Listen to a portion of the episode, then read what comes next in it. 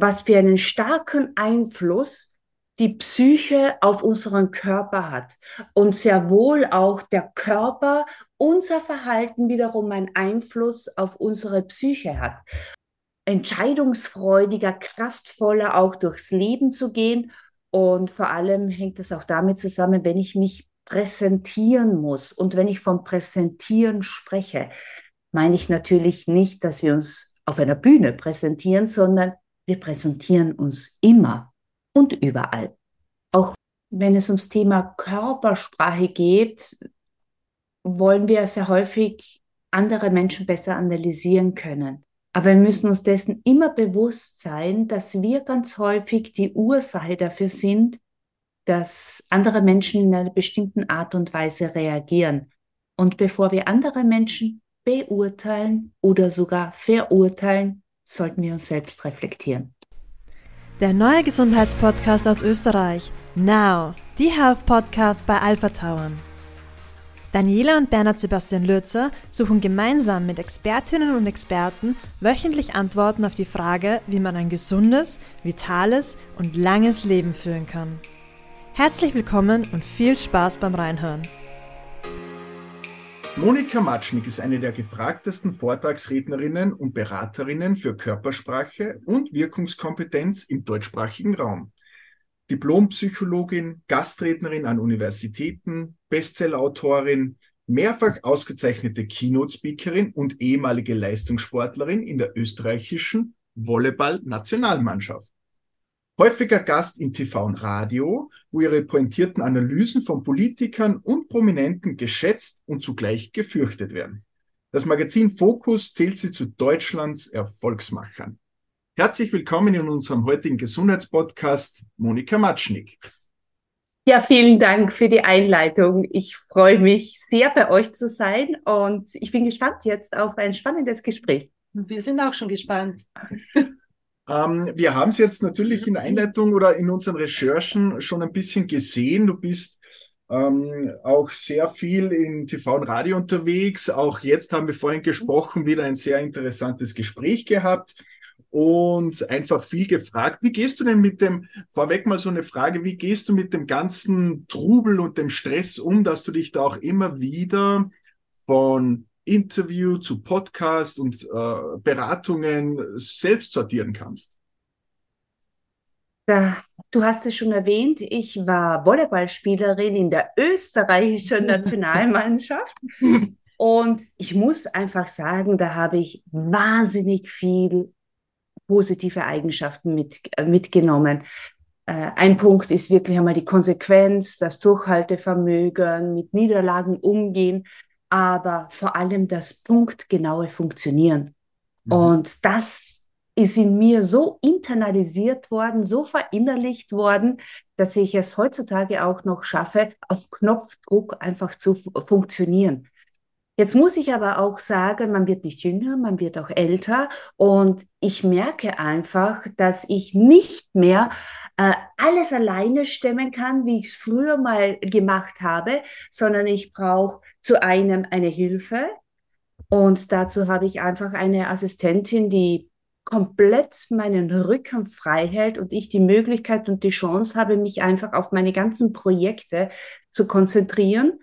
Und auf der anderen Seite habe ich gelernt, mir bewusst immer wieder Auszeiten zu nehmen, um einfach auch Energie zu tanken, um dann einfach die volle Performance immer wieder für jeden Auftraggeber einfach abliefern zu können.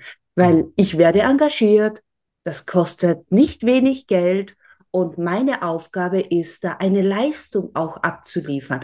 Und somit gehört es auch mittlerweile automatisch dazu, dass ich äh, auch auf mich achte ein bisschen, um genügend Energie zu haben. Das heißt, du ziehst viel Parallelen aus dem Leistungssport. Ja, absolut, ja. absolut. Und wenn ich, äh, also ich rate jeden, äh, dass er in jungen Jahren so viel Sport wie möglich macht und sei es Einzelsport, aber ich glaube einfach, dass Teamsport noch etwas Besseres ist, weil man auch das Miteinander umgehen lernen muss und nicht die Ego-Prothese einfach immer hervorholen sollte.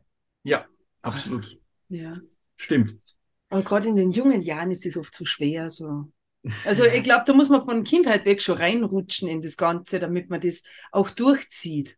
Mhm. Also ich glaube einfach, Kinder kann man nicht dazu zwingen oder junge Leute schon gar nicht. Die kann man nicht dazu zwingen, aber man kann es vielleicht in einer bestimmten Art und Weise auch vorleben. Ja. Und also wenn ich jetzt so an unsere Kinder denke, äh, wir haben es immer wieder irgendwie vorgelebt, aber naja, die hatten auch Gehwarzen auf ihren Füßen und haben sich nicht am Berg bewegt und das ist auch gut so. Aber wenn ich sie jetzt anschaue, mittlerweile beide erwachsen, äh, da muss man einfach sagen, beide sind sportlich, beide bewegen sich wahnsinnig viel, achten auf ihren Körper und da hat man schon was aus der Entziehung, auch wenn es nur eine Vorbildwirkung hatte, mhm. so ein bisschen mitgenommen. Ja, allemal. Das glaube ich auch. Wir haben ja, heute geht es ja um die Themen bisschen Psychologie, Körpersprache und vor allem auch die Wirkung, die äußerliche Wirkung. Aber um jetzt mal so ein bisschen einzusteigen, äh, kannst du uns mal ein bisschen erklären, was ist denn Psychologie überhaupt? Denn es gibt ja doch heutzutage so vieles, was in den Medien rumschwirrt oder auf Social Media und dort und da. Aber vielleicht sollten wir unseren Zuhörerinnen und Zuhörern mal jetzt gleich anfangs ein bisschen so den Weg geben, dass wir mal wissen, was, was ist das überhaupt? Also bei Psychologie, wie beschreibt man das am einfachsten? Das ist eine spannende Frage. Man, man beschreibt und beurteilt das Verhalten eines Menschen. Man beobachtet, schließt daraus eine bestimmte Korrelation oder besser noch Kausalität und nach dem Motto, ich beobachte das eine Verhalten bei Menschen und weiß, womit wir im nächsten Zeitpunkt möglicherweise reagieren wird. Mhm. Und dann gibt es natürlich auch noch die Philosophie, wo man eher gedanklich an den Menschen hineingeht und nicht so sehr in, in der Biologie und in der Psyche des Körpers herumstochert, sondern vielleicht möglicherweise im geistige Denken. Das sind ja alles ganz feine Unterschiede und fließende Unterschiede, aber Fakt einfach ist, dass die Psychologie heutzutage einfach nicht mehr wegzudenken ist. Und wir wissen mittlerweile alle, was für einen starken Einfluss die Psyche auf unseren Körper hat und sehr wohl auch der Körper unser Verhalten wiederum einen Einfluss auf unsere Psyche hat. Und das bedingt sich einfach gegenseitig. Und das Schöne daran ist ja, dass wir uns gedanklich, psychisch sehr wohl steuern können, aber wir können auch über unseren Körper äh, dafür sorgen, dass wir in eine bestimmte Stimmung auch kommen damit es ein bisschen plausibler wird für die, für die ganzen Podcast-Hörer. Also sie, die können das jetzt äh, alle sofort ausprobieren. Wir nehmen alle eine total mutlose Haltung ein. Das bedeutet, wir lassen uns den, den Oberkörper vollkommen einsinken. Automatisch bekommen wir einen fahlen, leblosen Gesichtsausdruck. Und Klammer auf, das ist ganz häufig eine Haltung, wenn wir am PC sitzen. Und in dieser Haltung spüren wir dann gleich die Energielosigkeit, die Leblosigkeit im Körper. Und wenn ich jetzt sage, und nun positiv denken, dann funktioniert das nicht. Das geht einfach nicht. Ich kann in einer mutlosen, geschwächt wirkenden Körperhaltung nicht positiv denken. Aber so will ich jetzt natürlich nicht, dass die Leute jetzt mutlos einfach nur mhm. zuhören, sondern einfach, ich bitte jetzt alle, einfach einen ganz tiefen Atemzug zu nehmen. Und was passiert? Automatisch richten wir uns auf. Und gleichzeitig setzen wir uns auch so eine virtuelle Krone auf den Kopf. Das heißt, wir haben autos plötzlich eine gerade Kopfhaltung. Und nun tun wir einfach mal so, als ob es uns Spaß macht und wir lachen einfach einmal. Und wenn ich jetzt alle Leute auffordere und nun bitte negativ denken, das funktioniert nicht. Stimmt. Und daran merkt man einfach bei diesen kleinen körperlichen und psychischen Mechanismen, das ist eine Einheit, das gehört einfach zusammen. Und hier haben wir die Möglichkeit, die Hebeln anzusetzen, um einen Menschen vielleicht zu einer besseren Wirkung zu bewegen, um einen Menschen möglicherweise darauf zu stimmen, entscheidungsfreudiger, kraftvoller auch durchs Leben zu gehen. Und vor allem hängt es auch damit zusammen, wenn ich mich präsentieren muss. Und wenn ich vom Präsentieren spreche, meine ich natürlich nicht, dass wir uns auf einer Bühne präsentieren, sondern wir präsentieren uns immer und überall. Auch wenn wir jetzt nur einen Podcast haben, unsere Stimme ist ein nonverbales Signal. Mhm. Und die Zwischentöne verraten ganz vieles. Ja. Ja. Wie, wie, wie gehen oder wie, wie sind da deine Kinder umgegangen, wenn man jetzt zum Beispiel sagt, okay, die kommen von der Schule heim und es war nicht so toll jetzt, da kann mir jetzt den Eltern ja viel erzählen, so, gell? Aber ich glaube, da ist es ja wirklich schwierig. Allein schon die Mimik oder das Verhalten da. Man, man kennt seine Kinder, wo man sagt, okay, das war jetzt nicht so. Aber trotzdem gibt es Situationen, ja. wo man sagt, okay, das. Aber ich glaube, die stelle ich mir dann noch schwieriger vor. Ähm, mhm. Da brauche ich ja gar nicht. Also. Mhm. Also, ich muss ja mal vorwegnehmen, es sind nicht meine Kinder, sondern es sind die Kinder meines Mannes. Ja? Äh, aber die sind zu uns reingekommen und die waren damals, hm, waren sie neun und elf. Mittlerweile sind sie, sind sie erwachsen. Mhm. Und der, der, der Vorteil ist, ich als die Zurgraste, kann man dazu sagen, und wir haben uns ja einigermaßen gut verstanden, konnte so ab und an manches Mal mehr bewirken als mein Mann. Das Warum? Ich. Weil ich nicht so nahe war. Und was passiert ganz häufig bei den Elternteilen, da geht man ja ganz häufig, sobald man den jungen Leuten einen Ratschlag gibt, sofort in Widerstand und sofort auf Distanz. Kennen wir. Ja. Kennen wir. Aber was mein Mann einfach hervorragend beherrschte, und das ist auch wieder so eine kleine Kunst, ist es, den Humor reinzubringen. Okay. Und wenn man den richtigen, passenden Humor reinbringt, da müssen sogar die widerspenstigen Jugendlichen mal darüber lachen. Probier das einmal. Und auf alle Fälle, Druck erzeugt immer Gegendruck. Ja. Das ist ganz etwas Wichtiges. Also wenn die Kinder gerade hoch emotional sind und explizit Jugendlichen, die ja gerade nicht wissen, wo oben und unten ist, ja. vorne, weil einfach der gesamte Körper einfach im Umbruch ist, dann heißt es einfach, in dieser emotionalen Phase kommt man an die Jungen nicht nah ran. Die müssen sich zunächst einmal emotional stabilisieren, beruhigen, äh, damit man dann möglicherweise eine Nähe erzeugen kann. Aber Druck erzeugt Gegendruck. Und Fakt ist, wenn Kinder hoch emotional sind oder die, die Jugendlichen, würde mhm. ich mal dazu sagen, die müssen mal runterkommen, um danach darüber zu sprechen. Ich sage immer dazu, das sage ich auch zu einigen Coaching-Teilnehmern von mir, wenn ihnen wieder alles mal zu viel ist und alles wächst ihnen über den Kopf und man kann sich nicht mehr kontrollieren, dann ist es Zeit für den Jammerstuhl. Was ja. heißt das?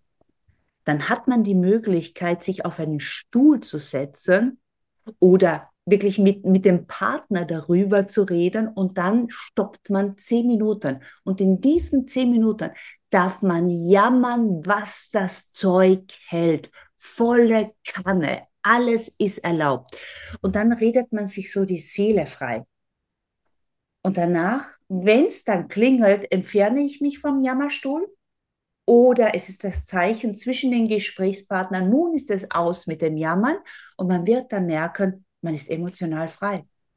Und man fühlt man sich alles einfach Gute Idee. rausgesprochen ja. hat. Alles, den ganzen Ballast Müll. weg jetzt, Müll und alles weg. Und dann mhm. ist es okay. Ja, und was tun wir denn ganz häufig? Wir möchten andere Menschen nicht belasten. Ja. Äh, uns wird immer alles zu viel und dann beginnen wir in uns hineinzufressen. Ganz gefährlich. Und wir schlucken runter und wir schlucken runter und wir schlucken runter und irgendwann ist die Schale oder das Fass voll und es genügt ein Tropfen und es macht weg. Und dann kommen natürlich Sachen zutage, die würde man dann im, in, die würden man gern später wieder einfach mal zurücknehmen. Und dann ist es aber zu spät, weil Worte können wahnsinnig verletzen. Ja. Genauso wie auch nur ein einziger Blick tödlich sein kann. Ja, stimmt. stimmt. Du hast jetzt eigentlich meine nächste Frage fast schon beantwortet. Trotzdem möchte ich kurz darauf eingehen. Und zwar, wie sehr, also man spricht ja immer vom Mindset auch. Und wie sehr hat das Denken tatsächlich Auswirkungen auf die Wirkung beziehungsweise auf unsere Realität? Es gibt Ronald Riccio. Ronald Riccio hat über 250 Wirkungsfaktoren ausfindig gemacht, die einzahlen auf eine gute Wirkung. Aber es gibt einen Punkt, der ganz maßgeblich ist. Und das ist die richtige Einstellung. Das ist das richtige Mindset, die passende innere Haltung. Warum? Weil das, was ich einfach denke, das strahle ich aus. Und wenn ich innerlich wenn ich innerlich nicht 100 Prozent, Klammer auf, wir tun es fast nie, aber sagen wir zu 80 Prozent nicht hinter meinem Business stehe oder hinter meinem Produkt oder meine Dienstleistungen stehe, dann, äh, dann merken das die Menschen. Die spüren das. Und ich kann dann selbst nicht diese Selbstsicherheit einfach auch transportieren. Und deshalb ist es der erste Schritt für eine gute Wirkung und das ist der einfachste, aber gleichzeitig auch der schwierigste Weg, ist, sich passend zu programmieren. Ein Beispiel. Angenommen, ich habe einen Vortrag zu halten und mir geht es nicht gut, aber ich wurde gebucht und ich muss funktionieren. Dann habe ich einen Notfallkoffer parat. Und in diesem Notfallkoffer sind so lauter Rituale für mich, die kurz und einfach sind, die ich beherrsche, die ich sofort einsetzen kann, damit ich mich in eine gute Stimmung bringe. Eine Möglichkeit ist, ganz wichtiges Teil, dann Smartphone. Auf meinem Smartphone befindet sich meine Power Playlist. Was heißt das? Das sind meine zehn Lieder oben, von denen ich weiß, wenn ich die höre, komme ich sofort in eine gute Stimmung. Mhm. Und wir sind ja konditioniert und jeder kennt das von uns. Ähm, mhm. Angenommen, wir fahren auf der Autobahn, stehen im Stau, also oh ja. haben schon so einen Hals, weil wir wieder zu spät kommen, wir sind innerlich unter Druck und auf einmal hören wir im Radio das Lied, wo wir unsere erste große Liebe kennengelernt haben. Also die dann jeder den Daniela, ich kann jetzt nicht sagen, den Bernhard kennengelernt habe, das würde jetzt nicht passen, weil das wäre, das ist ja die, ihr seid die Geschwister. Genau, ja. richtig, richtig. Ja. Das wird nicht klappen, aber ihr habt eure erste große Liebe kennengelernt. Dann bleibt dieses Lied von damals bei euch permanent in positiver Erinnerung. Und das kennen wir. Wir hören ein Lied und auf einmal fühlen wir uns wohl, weil wir damals etwas mit diesem Lied, etwas Hochemotionales assoziiert haben. Ja. Und natürlich habe ich nur Lieder auf meinem Smartphone, die in mir etwas Positives einfach auch erzeugen. Und mhm. das funktioniert. Das funktioniert wunderbar. Und eine andere Methode ist einfach, ich habe ein paar geführte Meditationen oben und auch dieses Meditieren und das Einschwingen, das muss der Mensch zunächst einfach mal üben, sich einlassen lernen. Und wenn ich da zwei, drei davon höre, zehn Minuten oder 15 Minuten, zack, funktioniere ich, dann geht das. Und äh, wenn das alles nicht parat ist, dann habe ich noch immer mein wichtigstes Teil mit und das ist mein Geist und meine Gedankenkraft. Und dann visualisiere ich einfach. Ich visualisiere einfach, wie ich voller Energie jetzt in den Veranstaltungsraum hineingehen werde, in einer aufrechten Haltung, voller Dynamik, wie ich da mit Schwung auf die Bühne gehe, wie ich das erste Wort sage mit einer kraftvollen Stimme und wie die Energie sich überträgt auf das Publikum, ich vom Publikum wieder ganz viel mhm. Energie bekomme. Und das, das ist mein Notfallkoffer, den ich habe. Und da kommen jedes Mal immer wieder einige Sachen dazu.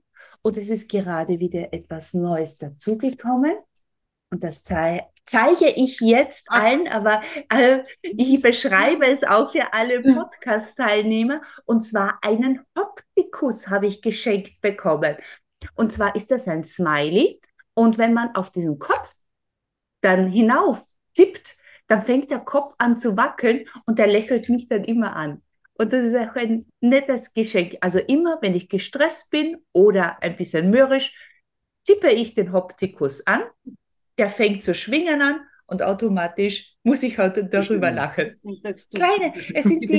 Gibt es einen groß? Ja, es, ich habe mittlerweile auch einen großen besorgt und der steht in meinem Wohnzimmer, weil, das, weil der so süß ist. Ja, es gibt ganz große mittlerweile.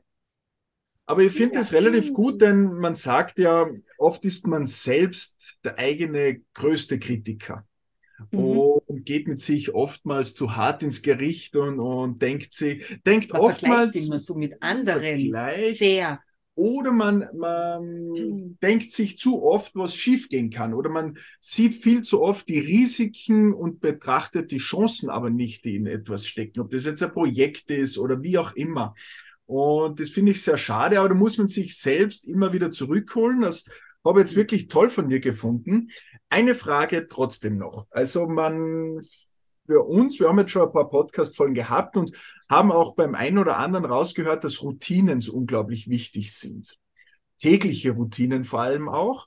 Und man, ich glaube, jeder, der jetzt zuhört, wird das mal kennen, egal ob man äh, welchen Beruf man hat. Es gibt einfach Tage, wo man mal sehr demotiviert ist oder wo es schwer fällt, weil man jetzt schon Wochen durchgearbeitet hat, wie auch immer. Und man schleppt sich früh morgens aus dem Bett. Mir persönlich helfen da Routinen sehr gut. Auch mal aufzustehen, das Bett zu machen, ordentlich in den Tag zu starten, vielleicht sogar mal in den Spiegel zu lachen. Aber was sind da deine Routinen so? Äh, ich ich habe sehr viele Routinen, weil die stabilisieren mich und die geben mir auch sehr wohl inneren Halt. Es ist, wenn ich viel unterwegs bin, nicht immer möglich, aber ich versuche Teile davon immer wieder zu integrieren. Eine Routine ist einfach in der Früh aufstehen, sich unter die Dusche stellen und ganz zum Schluss kalt duschen. Ich hasse es. Wow. Aber, aber äh, das gibt ja danach dann wirklich einen Kick und man fühlt sich einfach ein bisschen frischer. Ja. Eine Routine von mir ist, die ich versuche täglich fast einzubauen, ist Sport. Und wenn mhm. es nur 20 Minuten sind und ich habe meine Mappe, Matte immer mit dabei oder es gibt eine Matte und im schlimmsten Fall nehme ich mir ein Hotelhandtuch und ich kann im Hotelzimmer immer wieder einfach routinierte körperliche Übungen einfach machen. Das gibt dir innerlich halt. Äh, dann eine Routine für mich ist mein Kaffee in der Früh. Mhm. Ich brauche Kaffee. Das ist auch so mein Suchtfaktor, ich gebe es zu.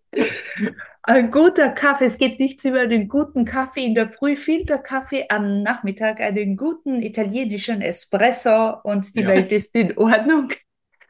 Fast und, mhm. und für mich ist auch eine Routine, und das mache ich fast jeden Tag, dass ich am Abend, wenn der Tag vorbei ist, esse ich, ich weiß, es ist nicht immer gut und viele sagen, zu spät am Abend ist nicht gut, aber für mich ist die Routine, der Tag ist vorbei und jetzt kommt noch was Genussvolles, das Zusammensitzen, das Austauschen mit dem Partner, in Kontakt kommen und wenn dabei dann noch ein, ein schönes Essen am Tisch ist, dann ist das purer Genuss.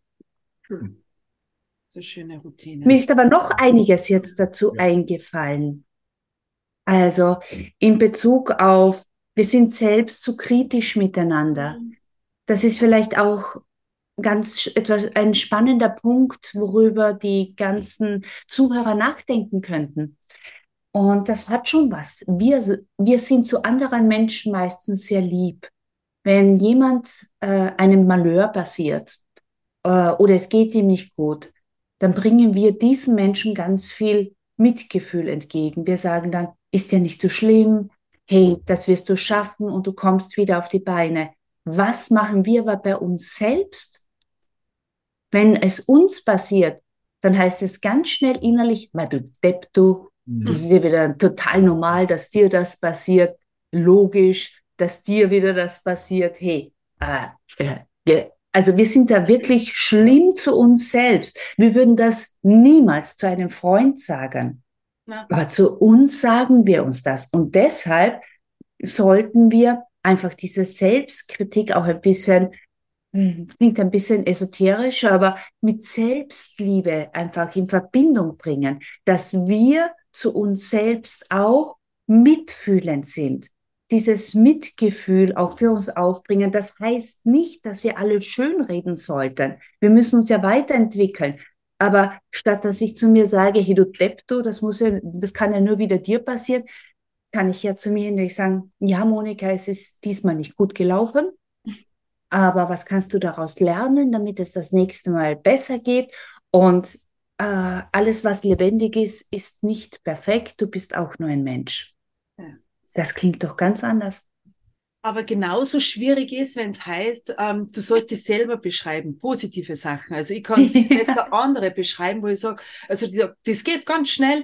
Und wenn es dann heißt so über mich selber, dann denke ich mir, uh, okay, ich brauche jetzt mal Zeit und würde jetzt mal ein bisschen zusammenschreiben, was mir da so einfällt. Aber das geht ja. dann nicht so leicht so. Also dann, Daniela, ich würde das sogar ein bisschen differenzieren. Man kann natürlich nie alles, alles über den Kamm scheren, aber meine Beobachtung ist, wenn ich Frauen einfach frage, angenommen jetzt, die machen bei mir ein Kameratraining mhm. und die erste Frage, die ich stelle, ist immer, was gefällt Ihnen oder dir gut an dir? Ja, schlimm. Was, was da haben Frauen? Fragen, auf. Fragen, ja, ja, Fra Frauen sind dann ganz häufig, bah, wie ich da stehe, meine Armbewegung und wie ich blicke und die Frisur geht ja, ja gar nicht. Und wenn ich aber einen Mann frage, na, wie mhm. findest du dich auf der Videoaufnahme? Dann sagt der Mann, der schaut sich so an, hebt so leicht, macht eine leichte Schnute und sagt, ja, gar nicht so schlecht. Und okay. da können wir Frauen noch ich wahnsinnig lernen. viel von den Männern lernen. Wir müssen lernen, nicht nur die negativen Seiten zu sehen, sondern wir müssen sehr wohl lernen, den Fokus auch auf unsere positiven Seiten auch zu richten. Warum aber agieren wir ganz stark so?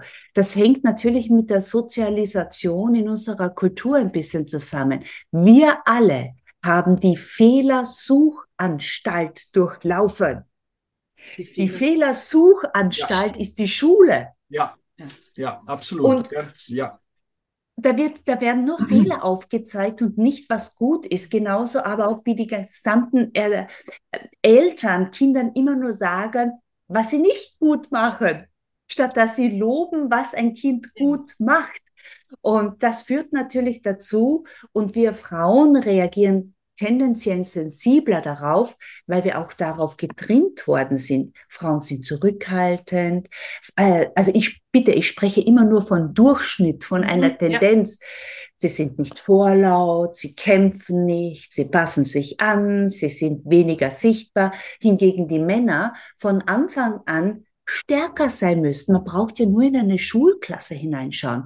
Was nehmen wir an, es gibt Pause. Und wir beobachten Mädels und die Jungs. Was, was machen die Jungs?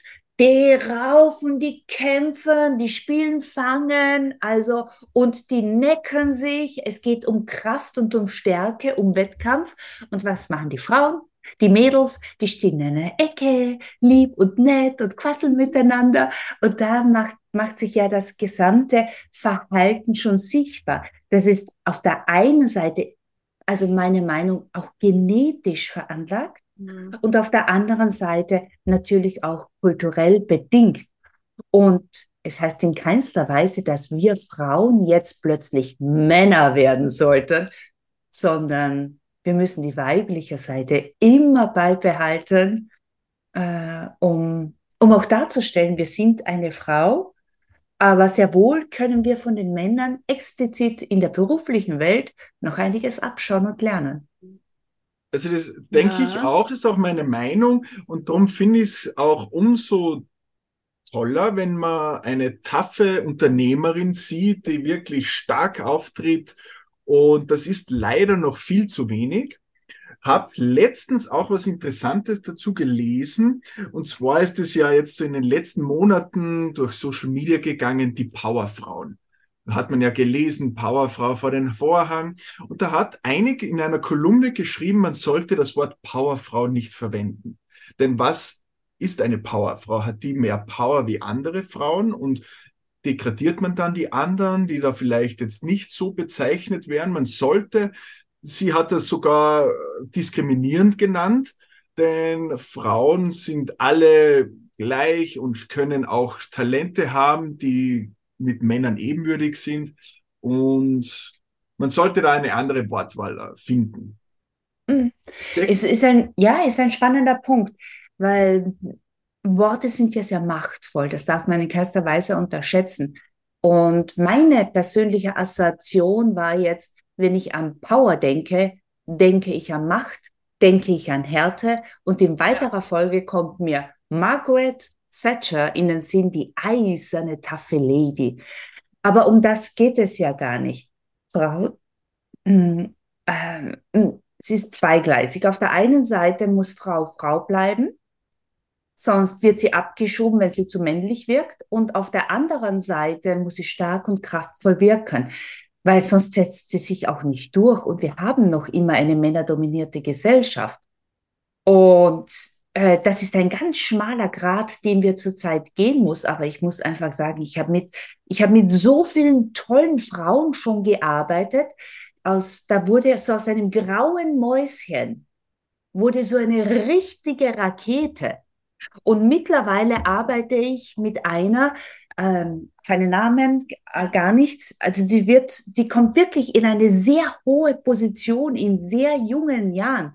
Und wir haben gezielt jetzt an ihrem Auftritt gearbeitet, vor dem Betriebsrat, am Auftritt gearbeitet, vor dem äh, CEO, der in Amerika sitzt, am Auftritt gearbeitet, wenn sie sich permanent messen muss mit anderen. Und die hat so einen tollen Weg gemeistert, zu wirken, aber gleichzeitig auch diese, diese, diese Weiblichkeit beizubehalten. Und auf der einen Seite gewinnt sie dadurch ganz schnell ihre Mannschaft, weil sie die weiche Seite auch zeigt, weil das Vertrauen dadurch auch gestärkt wird. Und auf der anderen Seite kann sie sehr wohl tough sein und äh, sich einfach in Verhandlungen einfach durchsetzen. Mhm. Wie viel oder wie die Körpersprache, die, die ist ja auch, trägt ja auch sehr viel dazu bei dann, oder? Also das kann man auch ja lernen. Ähm, weil wenn ich dann so, weiß nicht, wenn, wenn man dann Angst hat oder wenn man sagt, ach ja, na, das funktioniert sowieso nicht, dann ähm, wird das nicht weiter, also da kommt man nicht weiter dann, oder? Also man stärkt da selber das dann mit der Körpersprache auch, oder? Ja, Daniela, absolut korrekt, absolut äh, korrekt. Und um auf deine Frage zu kommen, ich habe so das Motto, Wirkungskompetenz hat Sachkompetenz überholt. Also Wirkungskompetenz hat Sachkompetenz überholt. Und das ist ein Irrglaube. Und das ist einfach noch in vielen europäischen Ländern der Fall, dass wir noch immer glauben, die reine Sache steht im Vordergrund. Nein, wenn ich es heutzutage nicht schaffe, gut zu wirken, nonverbal zu wirken, dann werde ich nicht gesehen, nicht gehört und auch nicht verstanden. Das heißt nicht, bitte, und das ist mir extrem wichtig, dass Inhalt keine Relevanz hat. Inhalt ist wichtig, absolut wichtig. Aber die Kunst ist es, den Inhalt so zu verpacken, dass er sichtbar wird vor dem geistigen Auge, mit meinem Körper zu verstärken und das ergibt dann diese Erzeug Überzeugungskraft. Und Geist, Inhalt, Körper gleich Überzeugungskraft. So könnte man es runterbrechen auf eine kurze, knappe, knappe Formel auch. Ich muss da, alles ist ein fließender Übergang und äh, es gibt so Körpersprache-Experten, die behaupten einfach, die Wirkung eines Menschen zu verändern funktioniert nicht. Punkt. Ja, ist ja auch kein Wunder, weil viele einfach einen nur sagen, was er nicht tun darf. Verschränk deine Arme nicht, steh nicht so krumm da, schau nicht so ernst. Wenn ich einem Menschen immer nur sage, was er nicht tun darf, dann wird er sein Verhalten nicht ändern. Ich, die Kunst ist es, Menschen vielleicht aufzuzeigen, was ähm, eher kritisch zu beobachten ist und stattdessen eine Alternative anzubieten. die wiederum zum jeweiligen Persönlichkeitstypus passt.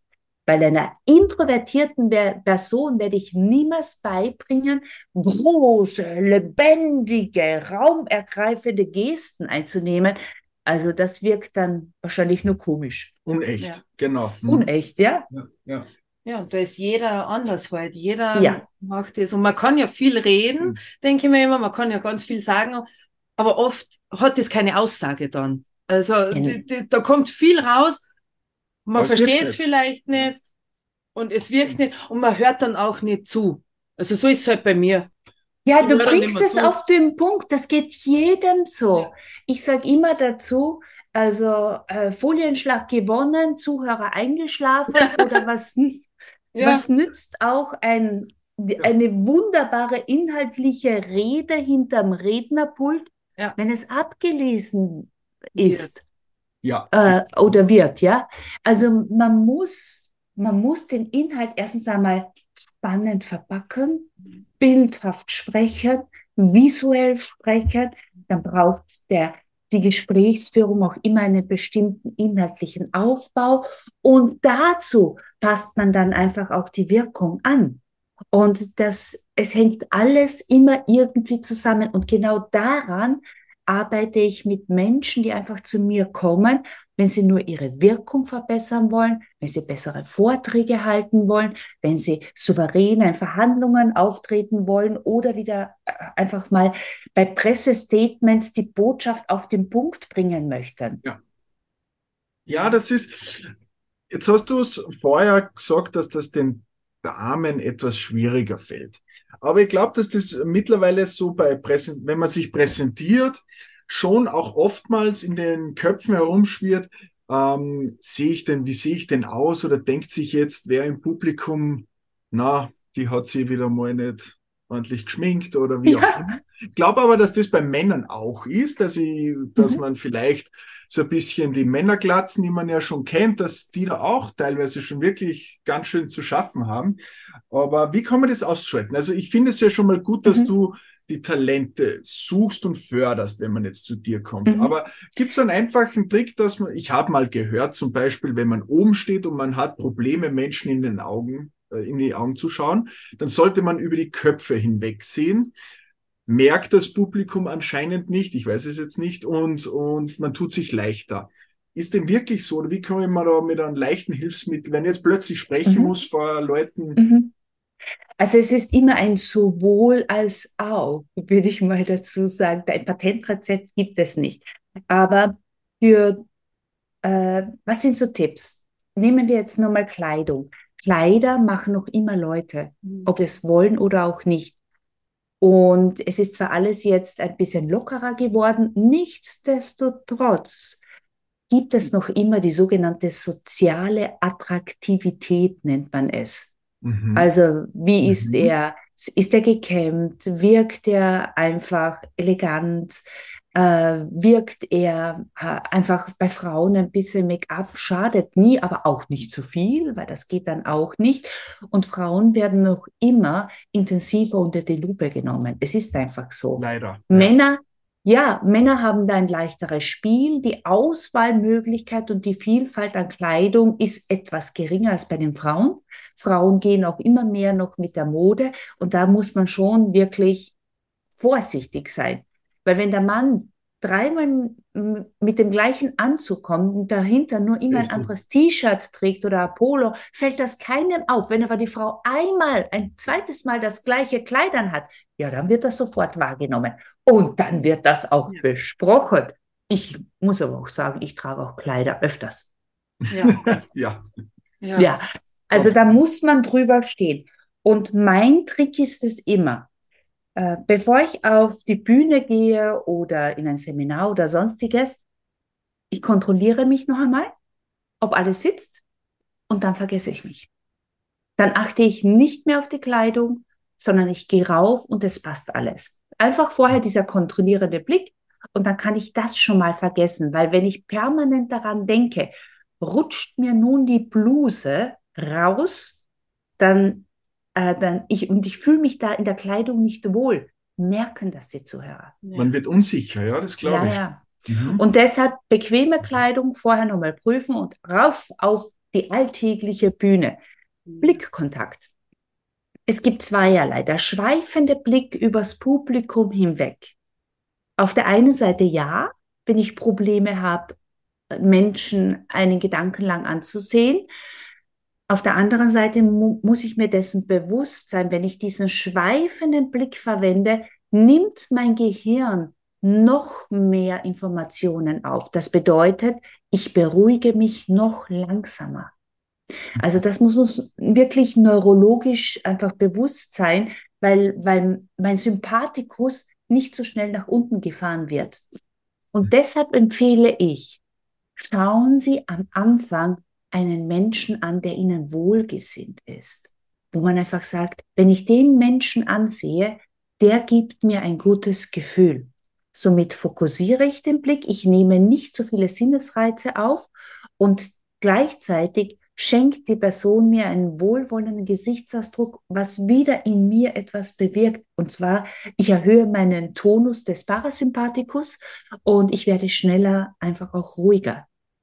Und deshalb Blickkontakt, aber nur mit einer Person, bei der ich ein gutes Gefühl habe, Grießcremer unbedingt ausblenden. Die machen mhm. mich komplett unsicher.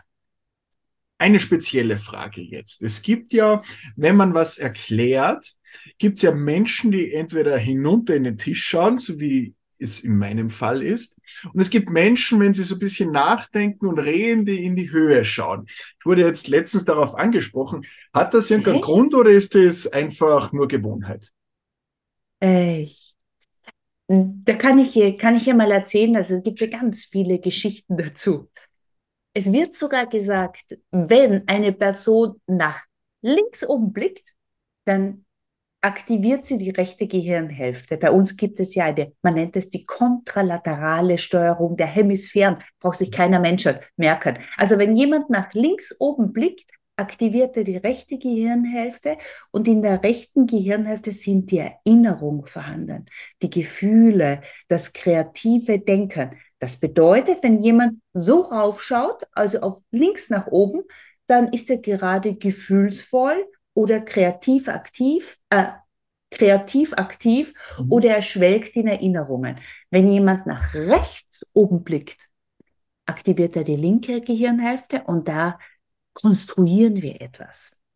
Mhm. Da möchten wir etwas Neues entwickeln. Da ist das logische, analytische, strategische Denken zu Hause. Und da, äh, und da wird dann gesagt, wenn jemand nach rechts oben blickt, ist eine Konstruktion vorhanden. Mhm. Jetzt gehe ich noch einen Schritt weiter. Jetzt wurde vom neurolinguistischen Programmieren NLP Folgendes gesagt, wenn ein Mensch nach links oben blickt, lügt er. Wenn er nach rechts oben blickt, sagt er die Wahrheit. Und das kursiert mittlerweile durch die gesamte Welt. Ach. Kurzum, es ist ein Humbug. Das Ach. stimmt einfach nicht. Das ist genauso wie Albert Mehrabian, der, ähm, der, der ein ganz toller Wissenschaftler war, aber seine Studie wurde falsch ausgelegt. Und alle sagen immer, zu 55 Prozent ist die Körpersprache dafür verantwortlich, dass wir gut kommunizieren. Das stimmt überhaupt nicht. Aber was sagt das Blickverhalten an? Es ist eine Baseline von dir, eine Gewohnheit, dein übliches konditioniertes Verhalten. Das bedeutet, wenn du einfach mal nach unten blickst, ist das dein Zeichen für, geht mir eine Ruhe, ich muss nachdenken. Mhm. Das Gleiche ist, auch wenn jemand nach oben blickt, ich schaue dich nicht an, ich gehe in mich, weil ich brauche jetzt äh, Zeit, um nachzudenken. Also sowohl nach unten als auch möglicherweise nach oben. Man muss, also es geht, ja, und es geht natürlich ja, ist alles okay. Also jeder Mensch hat ein ganz normales Verhalten. Äh, es geht natürlich noch weiter, wenn wir jetzt so richtig in die Tiefe reingehen wollen. Dann müssen wir einen eigenen Podcast dazu Wahrscheinlich. machen. Wenn wir verräterische Signale beachten, wirklich, und wir möchten wirklich sowas wie Lügen, Schwindeln oder Flunkern erkennen. Und in einem Gespräch beobachte ich, dass jemand permanent mir in die Augen blickt, wieder nach unten, wieder in die Augen blickt, wieder nach unten, dann kann das schon ein Zeichen von großer Unsicherheit sein. Mhm. Ja. Dazu könnten wir es ja. vielleicht noch mal hören. Gute Idee. Nächste Frage, was ich habe. Warum ist es so wichtig zu argumentieren? Ich denke, wenn man so in Diskussionen ist, hat ja jeder ein gewisses Anliegen, was er äh, anbringen will oder, oder dazu beitragen will. Und ich glaube, es gibt hin und wieder Menschen, gerade bei so Verhandlungen, die dann Unausgesprochenes wieder aus der Verhandlung oder aus einem Meeting mitnehmen und denke mir mal, dass das nicht gut ist. Aber warum ist es so wichtig, dass man argumentiert oder sich ausspricht? Argumentation ist das A und O, um einen Konsens zu erlangen. Und in jeder Verhandlung oder in jedem Kontakt, wenn wir mit jemand in jemanden kommen, müssen wir etwas verhandeln.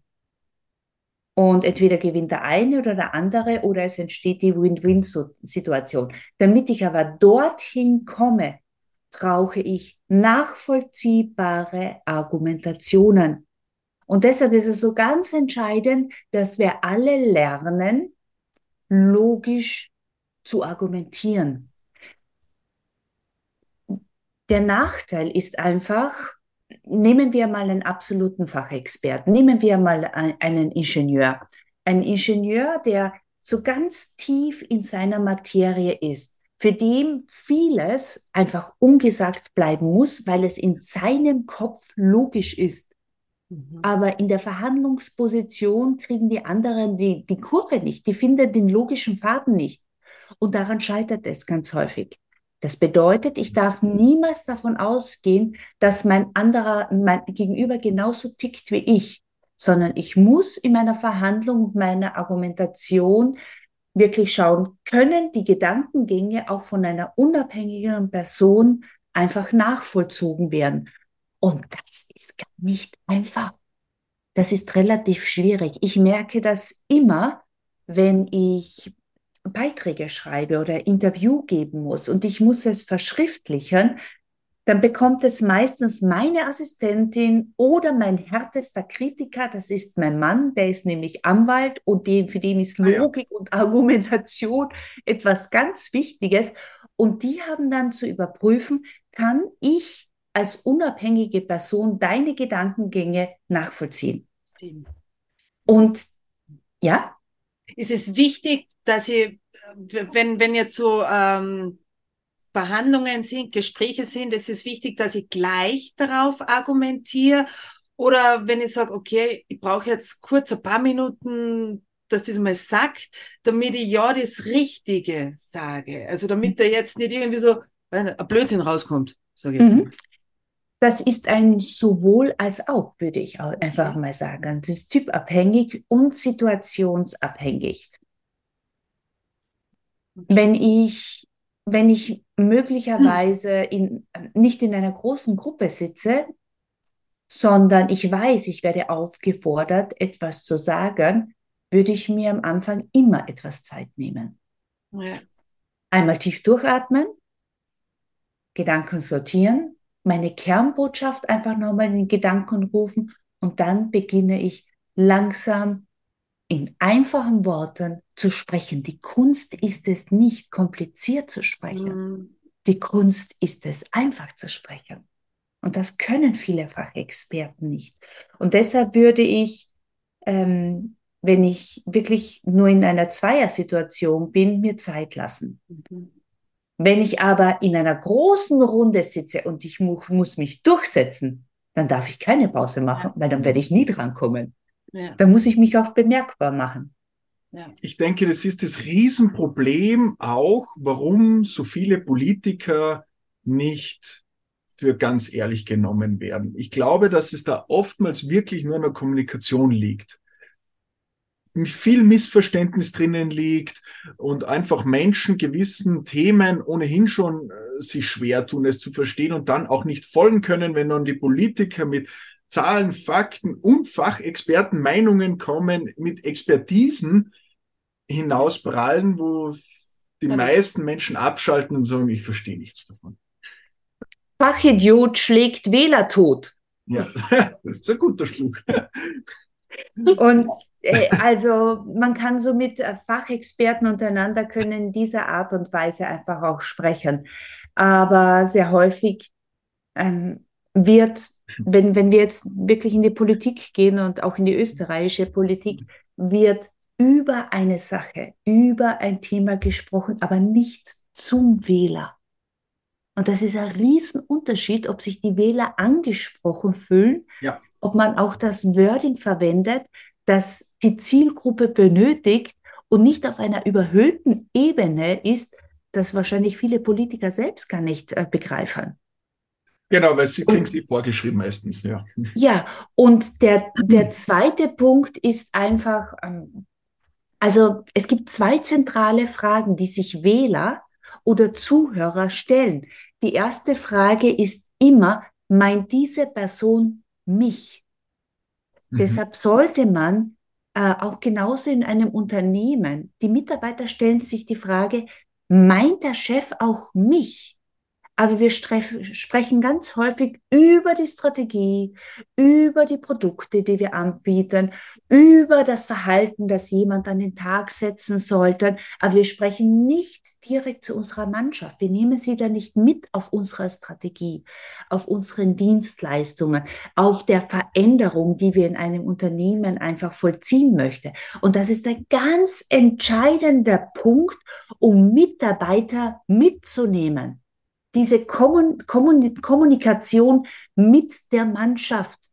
Und viele können das nicht. Sie reden über die Sache, aber nicht zu den Mitarbeitern oder zu den Wählern. Und die zweite mhm. Frage, die sich ein Zuhörer immer wieder unbewusst stellt, wirkt diese Person glaubwürdig? Mhm. Wirkt diese Person echt? Wirkt sie authentisch? Ja. Genau. Und wenn der Zuhörer das Gefühl hat, diese Person trägt keine Authentizität, dieses unaussprechliche Wort, der Authentizität in sich, dann hat er verloren. Dann ist er weg. Das ja. stimmt, ja. Das, so kommt das, ja nie wieder. Also richtig, das, ja. Ja, Wenn der andere das Gefühl nicht hat, der weiß, von was er spricht, ja, dann, dann ist er weg. Ist das, das ist richtig.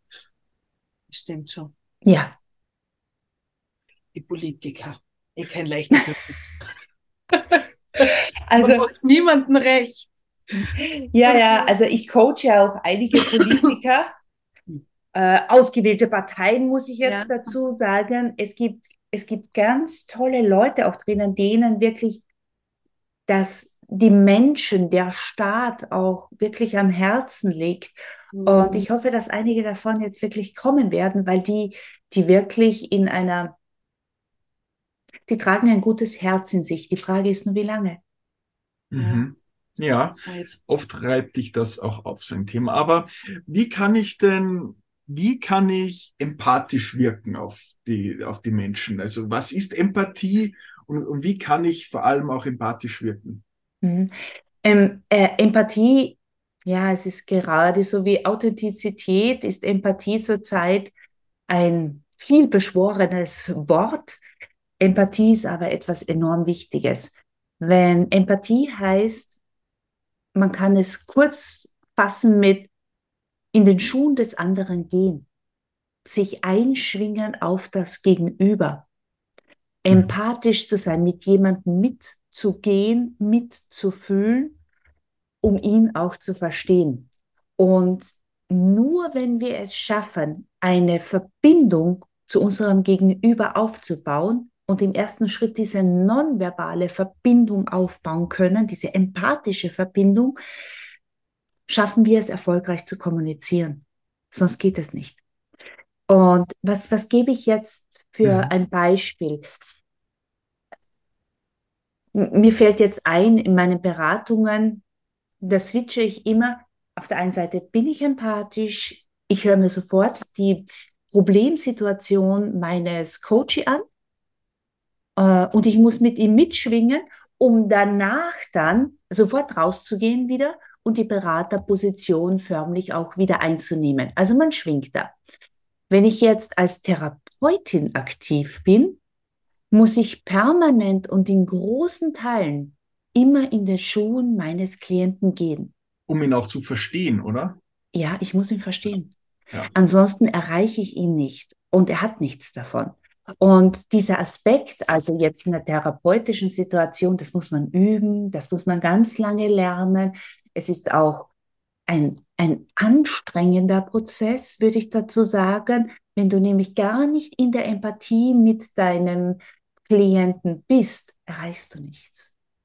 Und das ist nicht so radikal natürlich, wenn ich jetzt mit im Training bin oder im Coaching bin, aber auch bei einem Mitarbeitergespräch muss mein Gegenüber, mein Mitarbeiter das Gefühl haben, ich bin mit ihm auf einer Wellenlänge und ich verstehe ihn.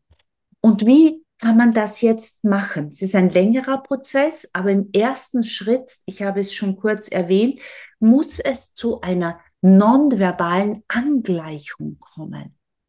Das mhm. ist der Chamäleon-Effekt, sage ich dazu. Das bedeutet einfach, ein Chamäleon passt sich auf die jeweilige Umgebung an. Und auch ich muss mich in dieser Situation meinen Gesprächspartner anpassen. Das bedeutet, ich nehme in bestimmten Situationen dann die gleiche Körperhaltung ein. Ich mache die gleich schnellen oder langsamen Gesten oder ich mache weniger Gesten, wenn er gar nichts verwendet. Ich neige vielleicht auch mal den Kopf, wenn er den Kopf neigt. Äh, ich mache paraverbale Äußerungen wie mhm, ja, mhm. Das animiert mein Gegenüber auch automatisch dazu, Erzähl mir mehr, ich höre dir zu, ich bin bei dir, ich wende den Oberkörper meinem Gegenüber zu und jetzt kommt angleichen, aber nicht nachäffen. Man spricht da auch vom Rapport aufbauen. Das bedeutet einfach, sich körpersprachlich dem gegenüber angleichen, ist eine wunderbare und wichtige Methode, das zu verwenden, aber sehr häufig wird es im Verkäuferischen so verwendet, dass sich der hm, Verkäufer dann, äh, der Käufer dann wirklich veräppelt fühlt. Ja, genau. Da kratzt er sich einmal am Kopf, dann kratzt sich der Verkäufer auch am Kopf damit, dass da, da, das hat null mit Empathie zu tun. Null. Ja. Und das ist so der nonverbale Part einfach von Empathie aufzubauen. Und bei Empathie geht es ja auch ganz darum, klingt leicht, ist es aber nicht immer, man muss es üben, die Perspektive des anderen einzunehmen. Dass ich einfach mal in seinen Schuhen gehe, dass ich nicht nur meine Meinung beinhalte, sondern auch darauf achte, wie sieht er es? Und wenn ich das wahrnehmen kann, entsteht wesentlich größeres Verständnis und natürlich auch Akzeptanz und somit auch ein anderes Verhalten. Es ist ja eine Kettenreaktion, die dann entsteht. Wie gelingt es, wenn es gibt auch Leute, die kommen oder die sieht man, die kommen rein und die denken und man denkt sich, der ist mir wahnsinnig unsympathisch. Mhm. Wie mhm. macht man das, dass man dann trotzdem, also freundlich natürlich, aber dass man den auch versteht, dass man da auch weiß, okay, also die kommen gestresst rein und, und man weiß, okay, da passt jetzt wahrscheinlich nichts. Mhm. Und das ist so wahnsinnig schwierig, dass man dem dann, weiß ich nicht, nett wirkt oder, oder, ja. Man möchte ja, glaube ich, alle gleich behandeln. Ja, aber das ist oft so schwierig, wenn, wenn, wenn jetzt, das gibt's ja. Man geht die Natürlich Tür auf, da kommt einer rein und du denkst, da, da passt die Chemie nicht. Äh, da kommt ein ganz toller Artikel jetzt, ich glaube im Mai wird das erscheinen in Psychologie heute raus. Da habe ich mit einem Journalisten zwei Stunden ein Interview geführt über das Thema Menschenkenntnis. Und genau dieser Punkt, den haben wir ganz intensiv diskutiert. Und das ist vollkommen normal, dass wir so ticken. Warum? Man nennt es den Halu-Effekt mit einem L geschrieben. Und zwar, es kommt irgendein Gast bei der Tür rein und unbewusst nehme ich seine Nase wahr. Oh. Und seine Nase erinnert mich an einen Lieferanten, mit dem ich nur Probleme hatte. Und automatisch entsteht kognitive Disso Dissoziation und ich, ich beurteile ihn negativ. Und das mache ich in 150 Millisekunden, passiert das. Das können wir einfach gar nicht, das, das passiert. Und das ist 150 Millisekunden, ich habe es gerade gemacht, einmal schnipsen oder einfach auch ein Liedschlag. Und mhm. sofort passiert das. Jetzt kann ich aber einen Gast, wenn er bei mir im Hotel ist, nicht eine Woche lang äh, äh, äh, negativ behandeln, sondern ich muss was dagegen tun. Und da empfehle ich einfach Folgendes. Beim nächsten Mal nehme ich mir vor, wenn ich den Gast sehe, suche ich bewusst etwas Positives an ihm. Mhm. Und jeder Mensch trägt etwas Positives an sich. Und wenn es möglicherweise nur die Uhr ist oder die Schuhe oder möglicherweise die Finger, die mir gefallen oder das, die Augen. Aber ich suche bewusst das Positive. Und wenn ich mir das vornehme und mir kommt, der Gast kommt und ich weiß, positive suchen, habe ich automatisch eine, eine positive Ausstrahlung. Mhm. Und automatisch reagiert wiederum der Gast auf mich positiv. Mhm. Und dann entsteht diese Wechselwirkung, das ist die Reziprozität, die Wechselwirkung, die dann zum Tragen kommt. Und verantwortlich dafür sind unsere Spiegelneuronen. Das heißt, Spiegelneurone imitieren und kopieren das Verhalten einer Person. Ganz einfach, wenn ich lache und ich lache einen Gast an, was macht der Gast automatisch? Lächelt zurück. Er lächelt zurück. Und das sind Spiegelneurone. Und das, da kann ich auch verhindern, dass ich permanent nur das Negative in einem, einem Gast wahrnehme, weil er ist Gast. Äh, ich muss servieren, ich muss leisten, er soll sich bei uns wohlfühlen, weil wir wissen, das ist das beste Empfehlungsmarketing für uns. Ja. Schön gesagt, schön gesagt. Ja. Liebe Monika, wir sind jetzt schon etwas in fortgeschrittenen Zeit. Es würde noch, ich habe eigentlich noch relativ viele Fragen und es würde noch viele Themen geben, aber vielleicht treffen wir uns. Machen wir einen zweiten Termin. Zweiten ja. Podcast, genau. Also es ist wahnsinnig interessant. Bei uns in Obertauern. Vielleicht ja. sogar hiermit ja. unsere offizielle Einladung zu uns. Also wir würden uns sehr freuen. Vielleicht ja. machen wir es wirklich auch persönlich mal, weil es ist wahnsinnig interessant, wie Körpersprachen, was die aussagen können, intuitiv und offensichtlich. Also da wird es noch einiges geben. Zum Abschluss haben wir noch ein paar interessante Fragen zu dich, zu dir, Entschuldigung. Ähm, wir haben ja aktuell in Obertauern noch eine sehr gute Schneelage, schon viel Sonnenschein, aber bei uns ist im Grunde genommen noch Winter, im Gegensatz zu den meisten anderen Teilen. Was bist du für ein Typ? Bist du eher der Sommer- oder eher der Wintertyp? Ich würde sagen, der Frühling- und der Herbsttyp. Ah, mittendrin. Okay. Immer. so mittendrin. Aber jede Jahreszeit hat seine Besonderheit und ich mag auch den Winter. Der darf schon sein. Ja. Ja, das glaube ich auch. Bist du dann eher Skifahren oder eher Snowboarden? Äh, ich bin mit Skien aufgewachsen und jedes Mal zur Schule gefahren. Im ah. Jugendalter habe ich zu Snowboarden begonnen und mittlerweile liebe ich Skaten und Schneeschuhwandern.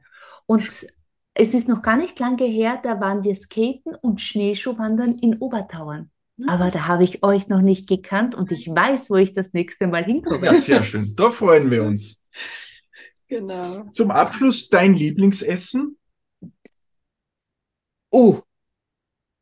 Zurzeit, äh, ja, zurzeit, zurzeit mein Lieblingsessen, jetzt werden, ich glaube, die Zuhörer äh, lachen, ich habe zurzeit wahnsinnig viel um die Ohren, aber mir ist Mittag immer wichtig, dass ich etwas Gesundes zu mir nehme. Und es gibt zurzeit mittags bei mir immer einen grünen Smoothie ah. mit 15 Zutaten. Und der wird geshakt und da kommt noch gesundes Proteinpulver hinein und den trinke ich dann. Äh, und dann bin ich bis am Abend voller aus. Energie. Ja. ja. Cool. Ja. Schön, ja. Gibt es zum Abschluss noch was, was du unseren Zuhörerinnen und Zuhörern mit auf den Weg geben möchtest? Mhm. Ja, wenn es ums Thema Körpersprache geht, wollen wir sehr häufig andere Menschen besser analysieren können. Aber wir müssen uns dessen immer bewusst sein, dass wir ganz häufig die Ursache dafür sind, dass andere Menschen in einer bestimmten Art und Weise reagieren. Und bevor wir andere Menschen beurteilen oder sogar verurteilen, sollten wir uns selbst reflektieren. Weil zwischen Reiz und Reaktion, da liegt die Freiheit. Welch ein ja. schöner Abschluss. Sehr schön. Das lassen wir jetzt auf uns wirken. Wir bedanken uns sehr für Dankeschön. deine Zeit. Es war wirklich interessant und wir freuen uns auf ein Wiedersehen. Ja. Ich bedanke mich auch. Alles Danke. Gute. Ciao. Ciao. Haben Sie ein Thema, welches Sie brennend interessieren würde? Gerne können Sie uns Ihre Anregungen und Wünsche mitteilen. Wenn Ihnen diese Folge gefallen hat, freuen wir uns über eine positive Bewertung auf den diversen Plattformen. Abonnieren Sie unseren Podcast, um keine Folge mehr zu verpassen. Bis bald und bleiben Sie gesund.